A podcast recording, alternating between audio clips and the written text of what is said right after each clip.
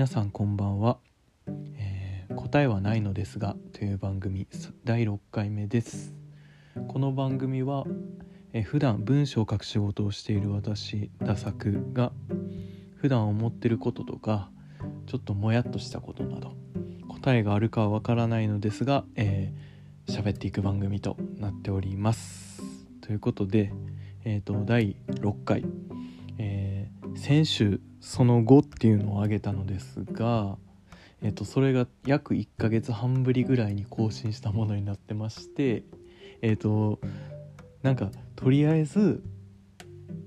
なんかなんでしょうねその3日坊主4日坊主ぐらいで止まってたものを再度動かし始めたというところなのでだいぶ探り探りにはなるんですがちょっとやっぱりえー喋、ってみたいこととか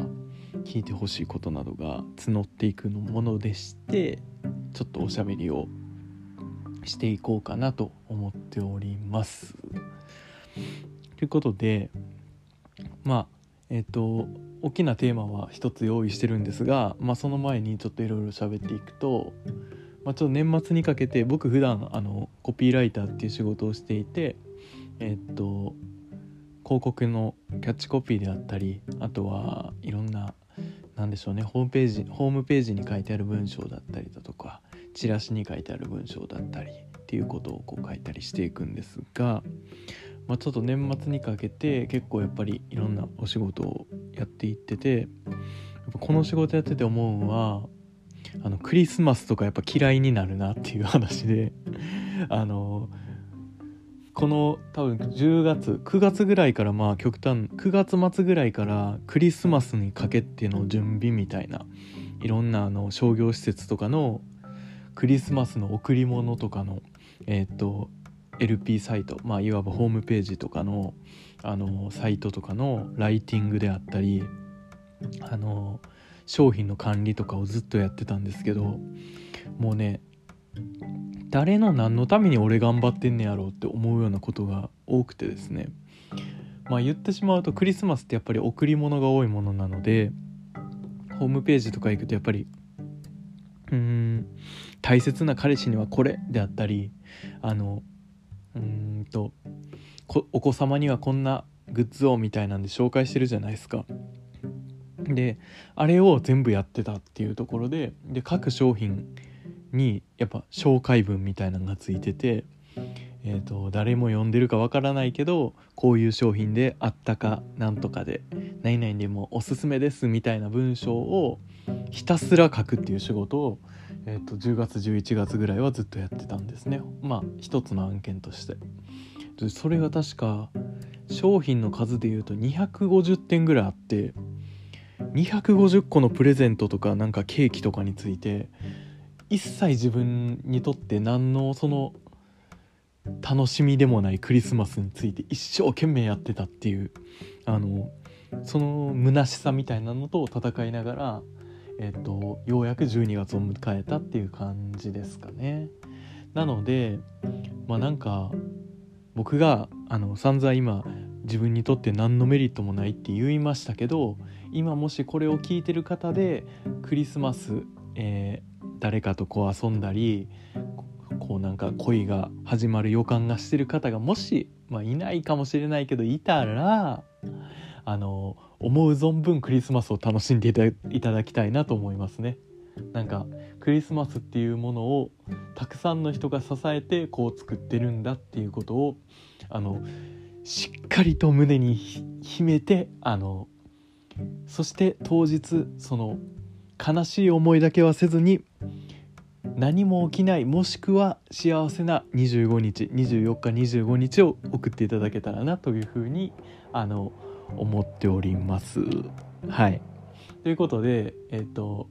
ちょっとこれが僕の最近の近況なんですが今日ちょっと喋って喋りたいのは聞いてほしい話題は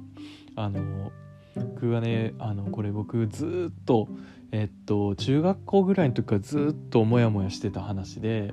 えっと、僕普段ラジオにこうメールを投稿したりとかもしてるんですねあのネタメールであったり芸人さんのラジオとかに。であの1回メールで読んでいただいてすごく共感してもらってようやく報われたっていう話なんですけどあの僕マグロの解体ショーってあるじゃないですかあのでっかいマグロをまな板の上に乗せてあの鉢巻き巻いたおっちゃんとなんかその子分みたいなんがいてあの「よいしょ!」とか言いながらあのマグロを解体していくやつあれがすごく怖いんですよ。でそれにはちょっと理由があってあの僕が中学校ぐらいの時にあのなんかそういう市場みたいなところに親と行った時にあのそこマグロの解体ショーやってたんですね。で僕は一回も見たことなくてでそれ興味津々で見るじゃないですか。でその時にねそのマグロの解体ショーの BGM にあの「リトル・マーメイド」の曲使われてたんですよ。わかりますかね？この感じ。あのリトルマディズニーのね「リトル・マーメイドの」あの「アンダー・ザ・シー」っていう曲？曲名合ってるか分かんないですけどあの劇中で流れるすごく陽気な曲であのマリンバの音とか混ざってるような曲なんですけどあのその曲が流れてる中マグロが解体されてたんですよ。で僕ねすごくディズニー好きであのもちろん「リトル・マーメイド」も見たことあったのでその曲が、えーと、歌詞的には陸に上がってしまうと食われておしまいだみたいな話です。あのえー、人間になりたい人魚姫を必死に止めようとするそのセバスチャンっていうあのなんやろカニ？みたいなヤドカリみたいなあのセバスチャンが歌いながらあの海は最高だよみたいな。でも陸に上がってしまうと人間に食われておしまいだからアリエル海の中にいようよって歌うすごい楽しげな曲が流れる中マグロがたん淡々と解体されてたんですよ。僕それがめちゃくちゃ怖くてあの目の前で起きてることがそちょっとなんかよく分かんなくなったんですよ。その多分その曲を使った人としてはあのすごい明るげな曲であのかつそのまあ海のっていうものをテーマにした作品の曲やからしディズニーやからすごい楽しげになるかなと思って多分曲をチョイスしたと思うんですが分かる人からしたらその人魚姫の世界にいるその魚たちを今担ぎ上げてきて目の前で解体してるっていうその違和感にがめちゃくちゃ怖くてしかもその怖って思ってたら今度はさらにその 頭を落としてマグロのその頭を持ってそのおっさんとの横におる助手が「見てくださいこの立派な兜」みたいなんでその周りの人たちは「おお!」みたいな感じでこうあの沸き立ってる姿 これがほんまにめっちゃ怖かったんですよ。なんかなんでしょうねそのアリエルがうんなんかのバッドエンドみたいな「リトル・マーメイド」のバッドエンドを目の前で見てるかのような映像でしかも挙句の果てにじゃあ今からこの頭についてる鎌を落として皆さんにじゃんけんであの争奪戦してもらいますみたいな。もうこんなもんあの金持ちのあのバトルロワイヤルさせてのと一緒のようななんかその何て言うんでしょうね。もうあまりにも残酷な光景であのちょっとドン引きしちゃってそれ以降そのマグロの解体ショーみたいなのがやってるとすごくこのゾクゾクっとする感覚が抜けないっていう。でこの感覚をそのある時、えっと、僕あの囲碁将棋さんっていう芸人さんのラジオにメール送ってた送ってるんですけどあの普通オタっていう感じで送ったらそれを読んでくださいましてですごく理解してもらったんですよそのあの笑ってくださってなんかこの感覚すごいわかるみたいなで僕その系統の話でもう一個あってあの大あの大学生の時に百貨店でアルバイトしてたんですよ。あのえー、いやいわゆるそのそごうとかあの大丸とかああいう系列の百貨店でバイトしててである時その百貨店の上で特設展みたいなんでトムとジェリーの展示やってたんですよ。トムとジェリー展って言ってあのトムとジェリーのグッズであったりその絵画であったりなんかいろんなものがこう来る展示でやってて僕トムとジェリーすごく好きでカートゥーンネットワークとかめっちゃ好きであのちょっと話それますけど小さい頃やっぱカートゥーンネットワークとキッズステーションで育ってきたんであの未だにやっぱりチキチキマシンモーレースとかスクービードゥービードゥとかああいうあのもの見たりパーパフガールズとか見たりするんですけどその中の一つとしてトムとジェリー大好きなんですよ。でトムとジェリーってなんかあれですよねあのちょっと横道それまくりますけどあの音なくても楽しめるんでよくあの不動産屋さんとかのあのショーウィンドウのところとかあのクリーニング屋さんの中のあのちょっと待合のところとかであの無音で流れがちみたいなあるあるあると思うんすけど。あの まあまた なんかちょっと共感したら共感しましたってこっそり教えてください。あのあとトムとジェリーで言うと人間の人あのトムとジェリートムの飼い主さんはだいたい首の下からしか出てこないっていうあるあるもあるんですけど まあこんなもん披露するとこどこにもないんであのここで喋ってるだけなんですけど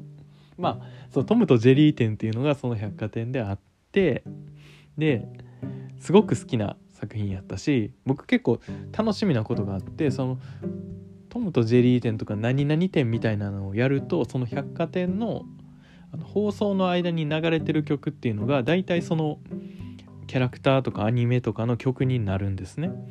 えっ、とそ僕がいた時はディズニーとかもそれこそあの「リトル・マーメイド」の曲流れたりとかあのえっ、と「エヴァンゲリオン」やったかな？いやなんかあ男はつらい辛いよ。男はつらいよの展示やってる時はそのトラさんの曲が流れたりとか。なんでエヴァンゲリオン出てきたのまあいいわ。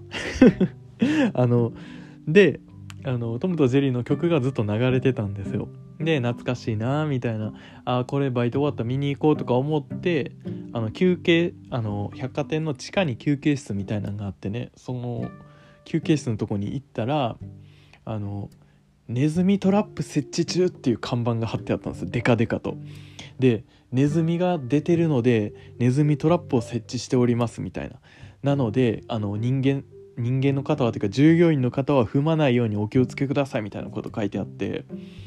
なんかそれもあの「リトル・マーメイド」と「マグロの解体ショー」の時と一緒でそのトムとジェリーの曲も流れてるんですよその休憩室とかにも。トムとジェリーの曲流れてる中目の前でその「ネズミトラップ設置中」って書かれてていわゆるそのジェリー的存在のネズミをトラップにかけて殺そうとしているっていうそのそのちょっとしたズレがもうなんかなんかすごくしんどくて。でなんかそういう時に別にそれがそのネズミトラップを設置してることに対してイライラするわけじゃないですけどなんか人間ってすごい矛盾の中生きてるなっていう風に思っちゃってですね。例えば何でしょう。ファインディングにも見て泣いてるくせに寿司食ってうまいって言うやんみたいなんとかなんかありません？そのなんか、えーと、ファインディングにも見てる人の中には絶対部屋で熱帯魚飼ってる人もどこかにおるんやろうなとか思ったりするとなんかグググってしんどくなったり平成たぬき合戦を家で見てる人でもニュータウンに住んでる人はおるんやろな山切り開いた場所に住んでる人は絶対おるやろなとか思うとなんか人間って本当にものすごい矛盾の中でこう生きてるんやなと思ってなんか何とも言えないその感覚に陥るんですよ。でまあこの番組というかまあ今こう喋ってるのは「答えはないのですが」っていうタイトルにしたのはまあ最初2人で喋ってたんで答えのないことについてこう話していくということやったんですけど、まあ、答えのなさそうなものやけど一つだけ答えを出していくとするならあのマグロの解体ショーで流すべき音楽はあの「リトル・マーメイド」の曲ではなくなんかソーラン節みたいな「ソイヤー」みたいな感じの曲を流すべきなんじゃないかなというふうに思いました。あの僕の通ってるスーパー銭湯の自動ロウリュサービスサウナでなのロウリュサービスの時に流れる曲があってなんか和太鼓どこどこ鳴らしながら「そいや!」みたいななんかフリー音源みたいな流れてるんですけどサウナに行くたびにあの時この曲を流してくれてたら僕はいまだにマグロの解体ショーをすごく楽しく見れてたしあの釜の取り合いのじゃんけんにも積極的に参加してただろうし「リトル・マーメイド」も楽しく見れてるんやろうなっていう風に思ったりします。てな感じで 15分はいえっ、と今週もすごく自分の思ってることを吐き出せたので良かったかなと思います。えっとまあ、えっと、この番組はえっとまあ毎週続けていけたらなと思うんですがこれからもあのー、一つよろしくお願いいたします。雑音流れてますね。後ろでバイクが走ってますけど以上になります。ありがとうございました。